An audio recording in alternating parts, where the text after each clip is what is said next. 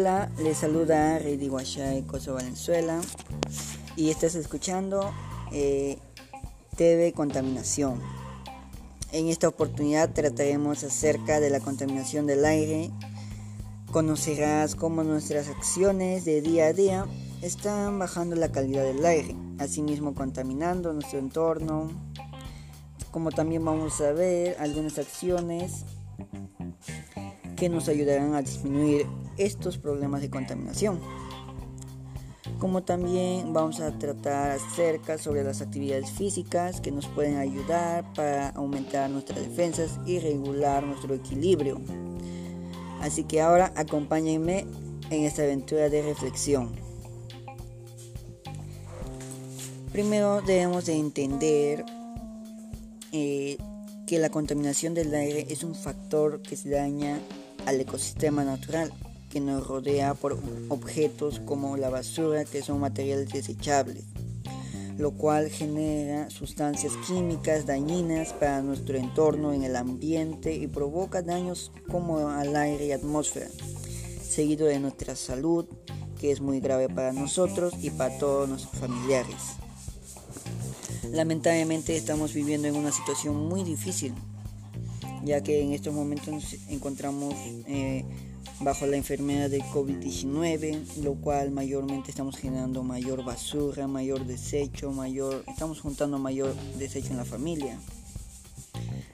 Sino también estamos realizando trabajos ilegales como la tala de árboles o como la minería solo para generar ingresos hacia nuestras familias, lo cual tiene como consecuencia la deterioración de calidad del aire y el aumento de tóxicos dañinos para el ambiente y nuestro ecosistema. Asimismo, bruscos cambios climáticos de temperatura que están afectando lamentablemente al equilibrio del mundo. A continuación les voy a mostrar algunas causas que ocasionan esta contaminación. Depende de nosotros eh, disminuir estas causas. Primero, el aumento de trabajos ilegales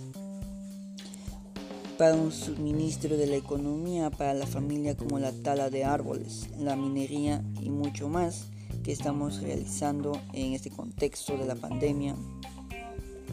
Asimismo, el aumento de carros mm, del mundo que genera humos tóxicos para el aire, asimismo para el ambiente y para nuestro entorno seguidamente la cantidad de fábricas de producción que generan químicos dañinos para el entorno natural en el cual los encontramos.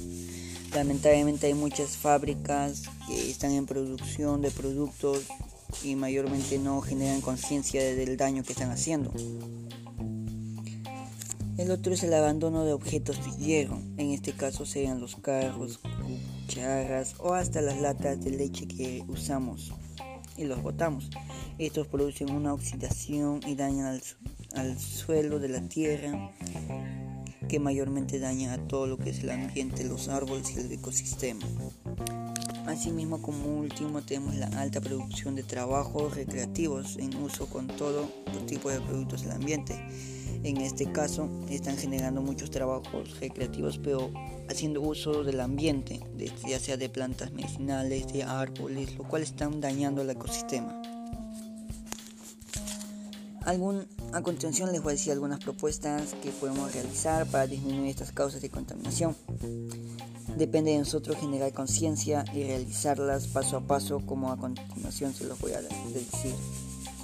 Primero, para contrarrestar los efectos de esta contaminación ambiental en la salud a partir de Vamos a realizarlo a partir de prácticas cotidianas de actividad física para mantener nuestro cuerpo en equilibrio y con una defensa buena asimismo para dar lucha a estos efectos que, generan la contaminación ambiental y sobresalir adelante.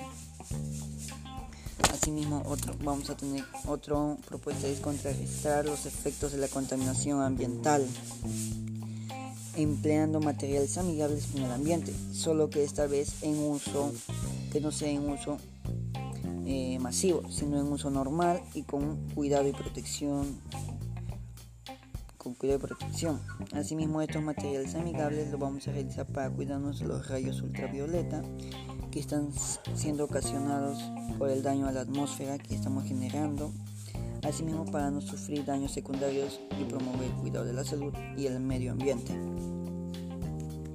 Como último, tendríamos que construir nuestro entorno en un ambiente limpio y sano, es decir, en conjunto de todas las personas a nuestro alrededor, en nuestro entorno, teniendo en cuenta una buena comunicación empática y asertiva para una mejor convivencia y así lograr nuestras metas para tener un lugar limpio para toda la familia, vecinos y amigos y generar lugares y generar un lugar del ambiente en protección. Asimismo, eh, les agradezco a todos y espero que sigan estas acciones que de mejora que debemos de realizarlo. Asimismo debemos de comprometernos a dar un cambio a la actitud frente a nuestra naturaleza para proteger nuestra salud y mantener el aire en una calidad buena para todos nosotros, ya que es nuestro beneficio y nos beneficia mucho para lograr esto.